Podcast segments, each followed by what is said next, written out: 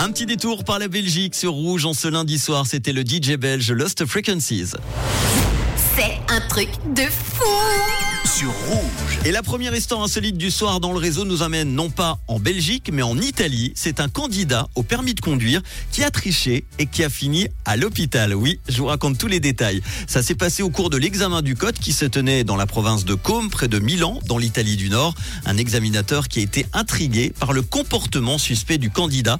C'est un jeune homme de 25 ans. Il était en fait équipé d'une micro-oreillette et d'une micro-caméra reliée à son téléphone portable, dissimulé dans son blouson. Le dispositif lui permettait d'être en contact tout simplement avec un complice qui pouvait donc voir le formulaire avec les questions et lui donner les bonnes réponses. Les policiers ont été alertés par l'examinateur et ils ont découvert à leur arrivée l'ingénieux stratagème utilisé par le candidat pour réussir son examen en fraudant.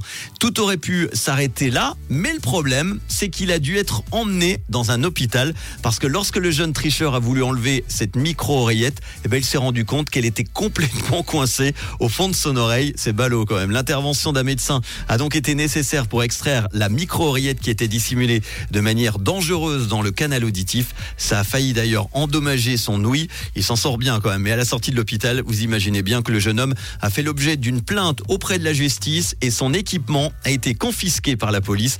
On ne sait pas encore pour le moment ce qu'il risque. On vous donnera évidemment des nouvelles. Dans quelques instants, un bon son collector sur Rouge. Et tout de suite, voici Bibinos et Robin Schulz dans quelques instants avec Rita Ora. Bon début de soirée avec Rouge. C'est un truc de fou Sur Rouge.